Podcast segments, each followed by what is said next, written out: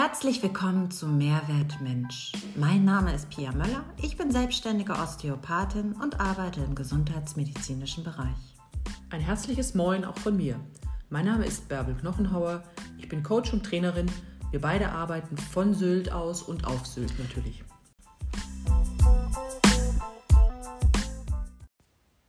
Hallo zusammen, hier sind Pia Möller, herzlich willkommen. Und Bärbel Knochenhauer. Wir begrüßen euch herzlich und möchten heute über die Themen Herz und Glück sprechen. Was verbindet beide Begriffe und wie sieht das eigentlich anatomisch aus? Mein Vorschlag ist, Pia, du fängst einfach an mit den wichtigen anatomischen Grundbegriffen. Sehr gerne.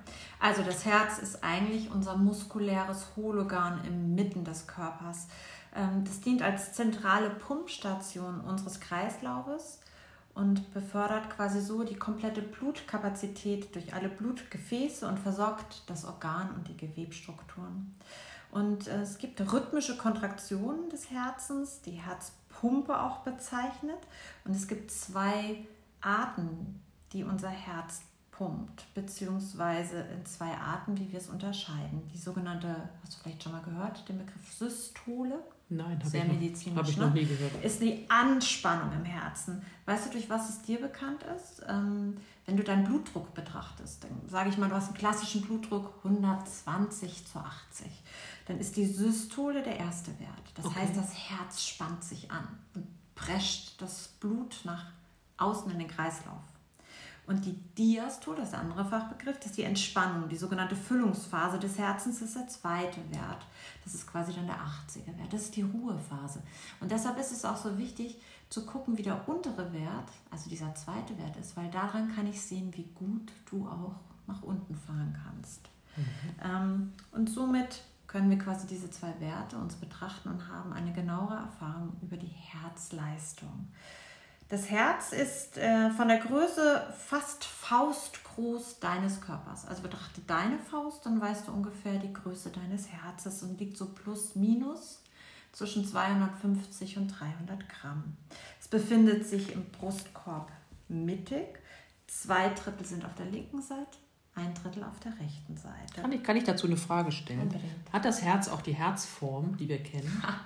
Das ist eine spannende Frage. Das war die erste Frage, die meine kleine Tochter heute gestellt hat, als ich gesagt habe, wir reden über Glück und Ah, Herz. siehst du? Und dann habe ich gesagt, Mottchen, hör mal zu, das Herz am Anfang in der Anatomie, als du ein klitzekleiner Embryo warst, ist schon nach ein paar Tagen angefangen zu wachsen. Und zwar gab es erst Schläuche, ähm, paarig angelegte Schlauchsysteme, zwei Schläuche, die in der Mitte zusammengewachsen sind. Nimm mal deine Hände, leg die übereinander und lass die Ellbogen zur Seite zeigen.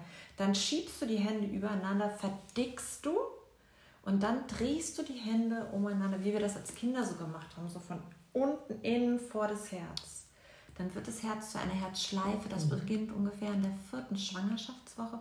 Und erst dann lagert sich das Herz in die eigentliche Herzform. Das kann man schön nachmachen, so wie du es beschrieben Genau, hast. und du hast eigentlich ab der Ende der sechsten Schwangerschaftswoche dein Herz schon am Schlagen.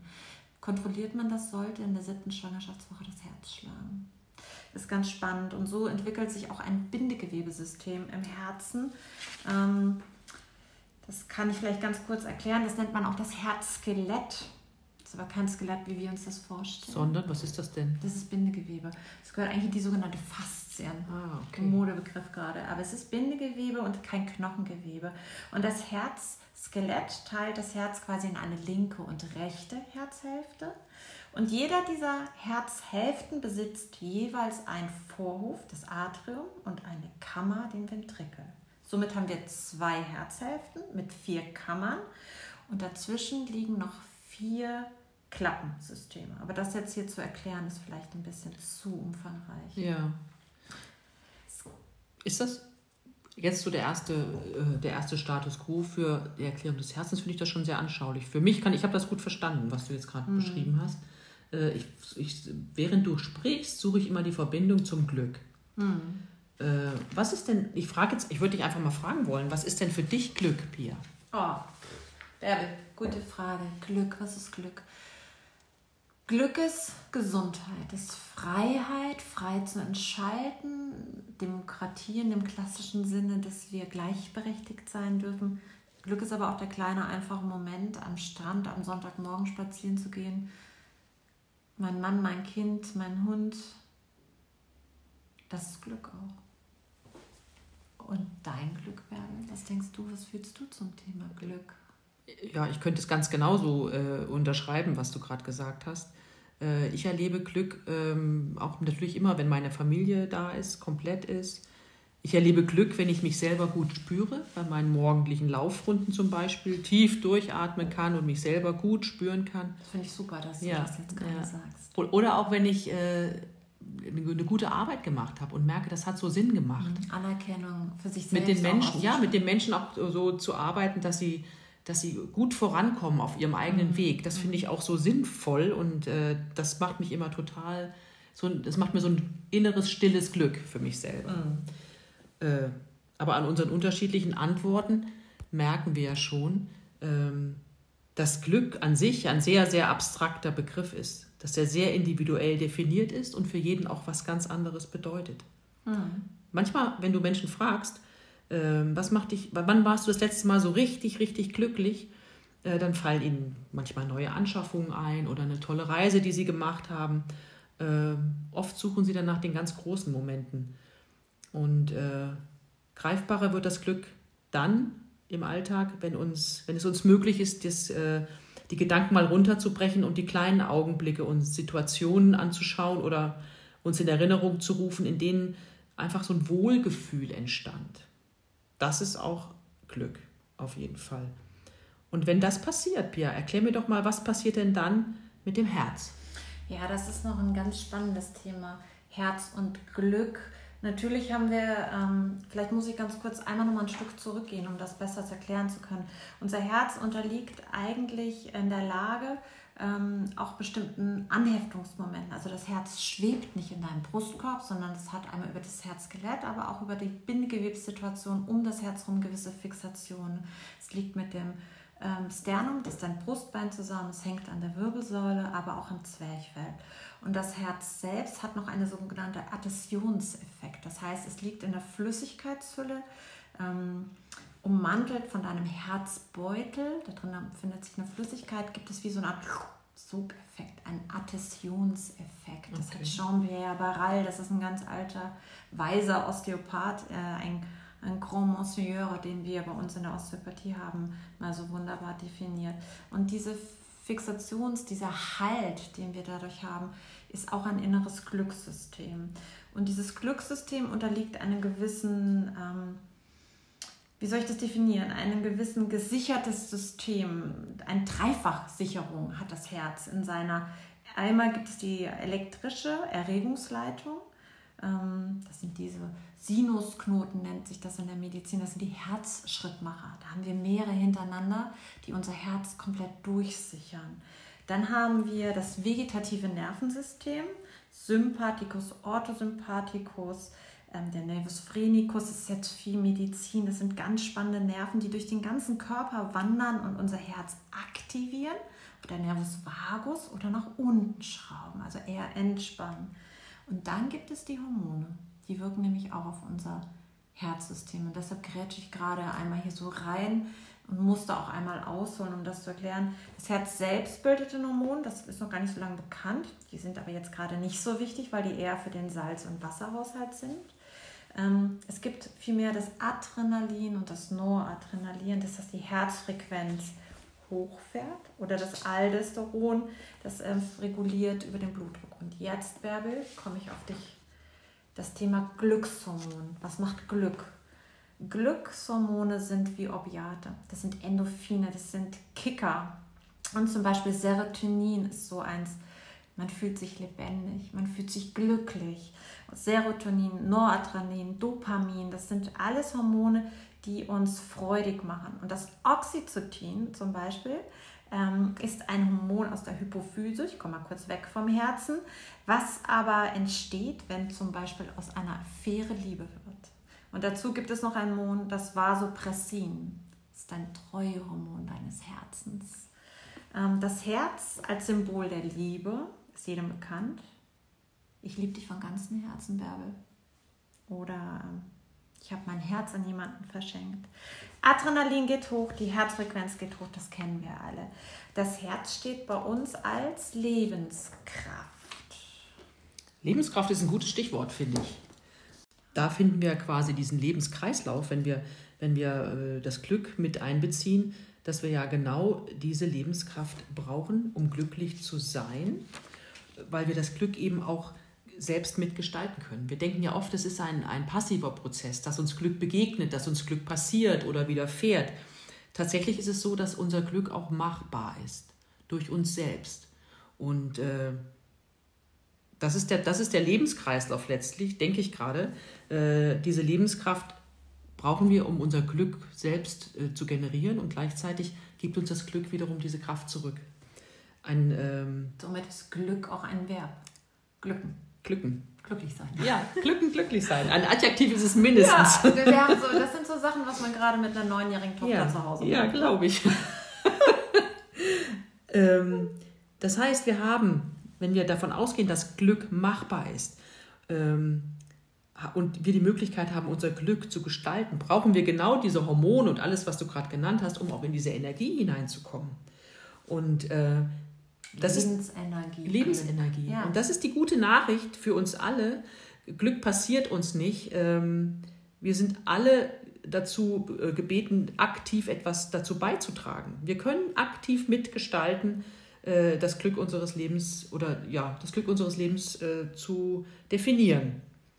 Ich möchte aber noch, bevor wir auf die mentale Schiene gehen, würde ich dich noch mal fragen wollen, ähm, wie kann ich das körperlich machen? Wie kann ich körperlich mein Herz in einen Modus bringen oder in einen Zustand bringen? Hast du vielleicht eine Übung oder einen guten Tipp?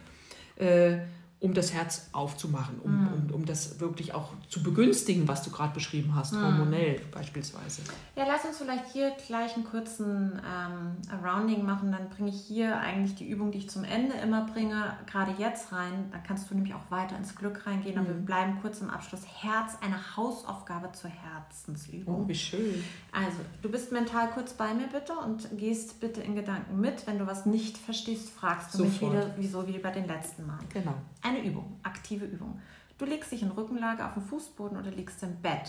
Der Kopf ohne Kissen oder nur ein kleines Kissen. Und du machst einen ganz langen Nacken, als wenn du dich rausregeln möchtest. Der Kopf liegt aber ab. Die Arme liegen seitlich am Körper, die Fingerspitzen ziehen fußwärts, ganz tief nach unten, die Schultern entspannt in die Matratze drücken. Du öffnest bewusst den Brustraum. Beim tiefen Einatmen in dieser Position und bewusst versuchst du das Brustbein und die Rippen zu heben aus der Kraft der Lunge bis hoch zur Decke. Ruhiges, tiefes, bewusstes Einatmen, aber auch anschließend das Ausatmen. Fühle nach, ob sich dein Brustbein senkt, ob deine Rippen sich senken und dann Zwerchfell. Ja, das funktioniert alles. Fühlst du richtig? Fühle ich sehr. Es ist ein Bewusstsein, was wir jetzt brauchen verbunden mit der Anatomie dieses Brustkorbes. Wenn du das verstärken möchtest, bleibst du in dieser Position liegen und rollst dir ein Handtuch zusammen, ähm, legst dieses Handtuch ungefähr zusammengerollt auf 20 cm Länge zwischen deine Schulterblätter auf deine Wirbelsäule in der Länge direkt drauf, kopfwärts, fußwärts gerichtet.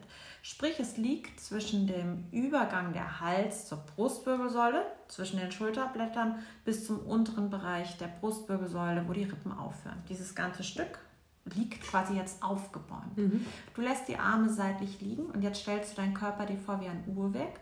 Fußwärts ist die Zahl 6, kopfwärts ist die Zwölf. Zwölf, genau. jetzt, ich bin so in der Übung. Ich bin so in der Übung. Und lässt die Arme seitlich liegen und ziehst die Arme nochmal in Verlängerung. Und zwar legst du die Arme jetzt weiter nach außen, auf die drei und auf die neun. Okay. Das heißt, du hast den Oberkörper jetzt noch verlängert und holst mhm. dir noch mehr Raum, inklusive deines Handtuches. Und atmest, so wie wir es gerade geübt haben, tief ein ja. und aus. Ja. Alles in einem Wechsel, ein und aus für fünf bis zehn Wiederholungen. Brustbein hebt und mhm. senkt. Ja. Die Durchblutung geht nach oben, der Lymphfluss wird angeregt und es gibt einen vegetativen Reiz. Das ist eine kleine Hausaufgabe. Super. Das ist also eine körperliche Übung, die, die, die gut unterstützt, äh, dass ich mein Herz öffne und in einem glücksempfänglichen Modus bin. Ich nenne es mal so.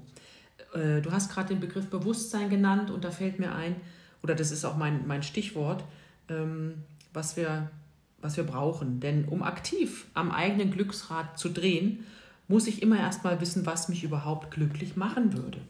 Es geht also wie so oft ums Bewusstsein.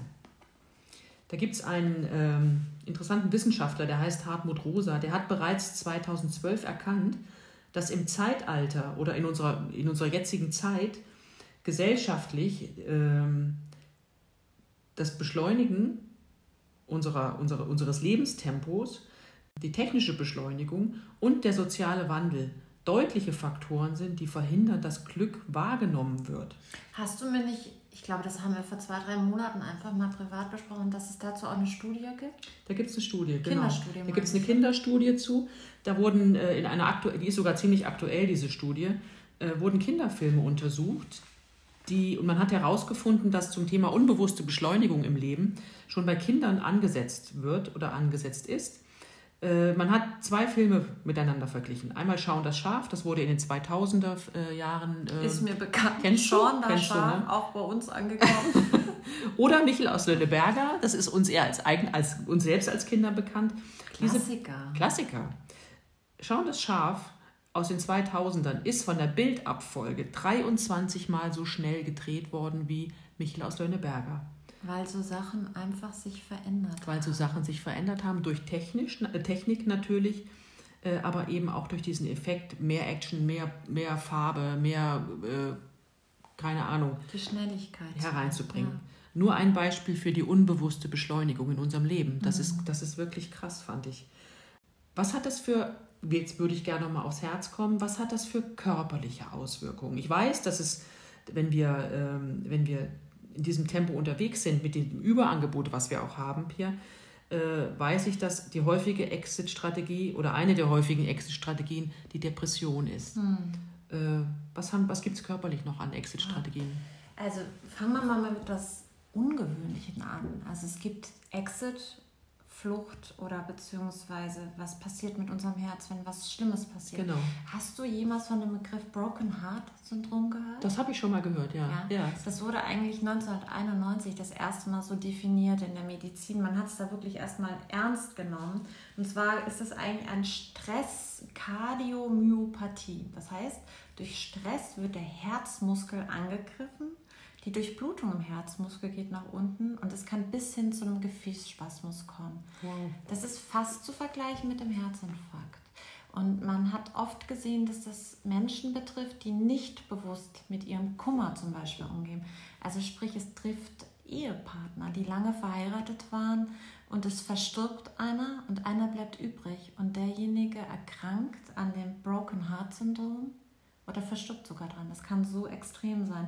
Es hängt auch wieder mit den Stresshormonen zusammen, Ja. das Adrenalin, Noradrenalin nach oben gehen, das vegetative Nervensystem überlastet ist und ähm, ja. Boah. Das ist heftig. Und das andere, der Klassiker, den wir alle kennen, ist einfach der Herzinfarkt. Ne? Ja. Weißt du, beim Herzinfarkt gibt es noch was ganz Spannendes. Jetzt sitzen wir hier als zwei Frauen. Ja. Ähm, früher hat man ja immer gedacht, der Herzinfarkt ist so eine typische männliche Geschichte. Hast Stimmt. gedacht, Ja, oder? natürlich, ja. Hauptsächlich auf jeden Fall, ja. Mhm. Ein Fehler, totaler Fehler. Echt? Es sind unfassbare viele Frauen gar nicht erkannt worden, dass sie an Herzinfarkt gelitten haben oder sogar verstorben sind. Weißt du warum? Nee, sag mal. Kannst du vorstellen? ne? Nee, keine Ahnung. Ähm, Frauen haben ganz andere Symptome als ein Mann. Eine Frau kriegt nicht den klassischen, wir nennen es Retrostonal, also einen Brustkorbschmerz und sofort diese Ausstrahlung in den linken Arm, wo jeder Laie drüber sofort stolpert, wenn dem so ist, Mhm. sondern eine Frau kriegt Magenschmerzen, Oberbauchdruck, Hitzewallung. Okay. denkst du an alles Mögliche, nur nicht sofort bei Nur der nicht Frau. an Herzinfarkt. Genau. Und das ist der große Unterschied. Das hängt mit dem Östrogenspiegel zusammen, der Ah, nach der okay. Menopause sinkt. Also das Frauenherzinfarktrisiko ist so mit, sag ich mal, plus minus 60 deutlich Okay, höher. ja. Wahnsinn. Und was ganz witzig ist, seitdem die Frauen auch ein bisschen mehr an die Macht kommen und auch im Studium öfters gesehen werden, wird dies häufiger erkannt. Und es gibt sogar Herzmedikamente, die mittlerweile geschlechterspezifisch Tatsächlich? sind. Das habe ich noch nie gehört. Ja. Das ist ja interessant. Wow. Ähm, ja, wow. Toll. ganz, Manche Sachen sind immer mal wieder neu. Das habe ich noch nie gehört. Okay, ich hätte gerne einmal Herztabletten für Frauen, bitte.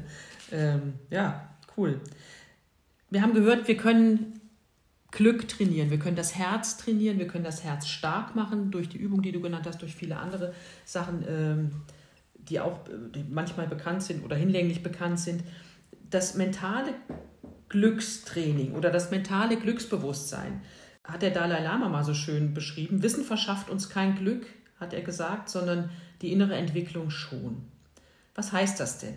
Das heißt, dass wir, indem wir uns entwickeln und das Bewusstsein schärfen für unser Glück, unser Glück auch bewusst und äh, aktiv generieren können. Also das heißt theoretisch, du kannst Glück beüben. Man kann es üben. Du kannst genau. es dadurch verstärken und ja. trainieren? Ja. Okay. Also da gibt es eine ganz lustige Geschichte von dem äh, Golfspieler Bernhard Langer, der ist ja sehr bekannt. Der war sehr bekannt. War sehr bekannt. Ich glaube, für ja. jüngere Zuhörer ja, stimmt, ist es einer der bekanntesten deutschen Golfer. Ich weiß gar nicht wann, 2019, irgendwie so. Ne? Keine Ahnung. Also der war echt mal bekannt. Das war ein Deutscher und das war natürlich ein Riesenhype.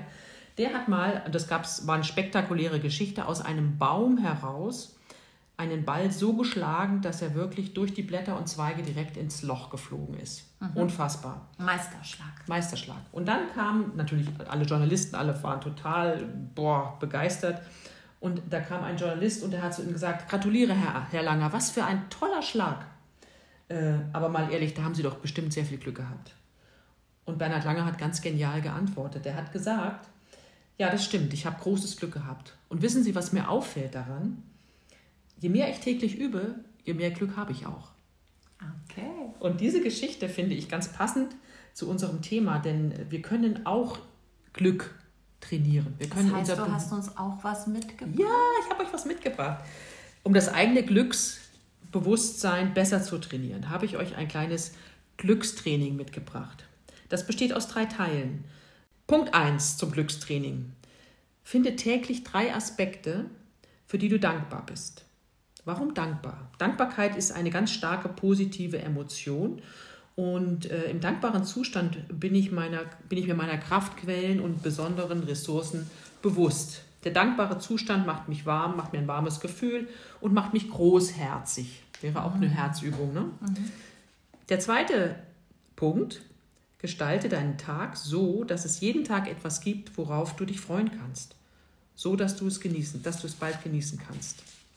Der Hintergrund ist, Genuss äh, ist eine positive Erfahrung, die Vertiefung einer positiven Erfahrung und Vorfreude lässt uns automatisch in die Zukunft blicken, aktiviert uns demnach und lässt uns sogar lächeln, denn das kennt jeder von uns. Wer einen Urlaub gebucht hat und sich darauf freut, der äh, ist in der Vorfreude ganz aktiv und dann hat, ändert sich manchmal auch die Herzfrequenz im Positiven. Gibt es mhm. ja auch, ne? Und die ja. gibt definitiv. Das gibt es auch. Aber es gibt auch ein positives Herz. Also ich bin ja. glücklich. Ja. Ich bin aufgeregt und glücklich. Genau. Vorfreude auf unseren Urlaub. Genau.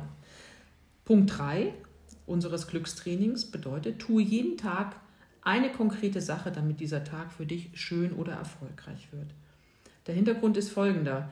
Wenn du selber das Gefühl hast, du kannst was für dein Glück tun und du kannst es konkret planen, dann holt dich das raus aus der passiven und aus der Opferrolle. Es fühlt sich einfach gut an, aktiv zu gestalten und Einfluss zu nehmen. Du merkst deine Selbstwirksamkeit. Und der positive Nebeneffekt ist ganz einfach, du bist weniger anfällig für Ängste und Depressionen. Ja, und auch für Krankheiten. Genau. Also dein Autoimmunsystem ja. wird stabilisiert in genau. dem Moment, wo du mehr Glück und Glückshormone ja. und auch die Herzfrequenz nach unten geht. Also das ist definitiv ein, ein Gesundheitszustand, ja. den du trainieren kannst über dein Glücklichsein. Und du erhöhst die Leistungsfähigkeit dadurch Definitiv. natürlich. Wie, das ist der positive Kreislauf. Also, ich fasse einmal kurz zusammen. Finde täglich drei Aspekte, für die du dankbar bist. Gestalte deinen Tag so, dass es jeden Tag etwas gibt, worauf du dich freuen kannst. Und tu etwas konkret jeden Tag, damit dieser Tag schön oder erfolgreich wird. Und denk daran, es ist immer dann wirksam, wenn es auch getan wird oder geübt wird. Hm, das ist schön. Ja. Ich glaube, hier können wir uns langsam verabschieden, denn die Informationen, das Wissen, was wir mitgeben wollten und möchten, ähm, haben wir euch mit dem Thema Herz und Glück jetzt weiterreichen können. Und vertrau auf dein Herz, denn es war das Erste, was in deinem Körper funktioniert hat. Glück ist somit eine Herzenssache. Glück ist eine absolute Herzensangelegenheit. Äh, ich danke euch für euer Zuhören und äh, bis bald. Auf bald, ihr Lieben. Tschüss. Ciao.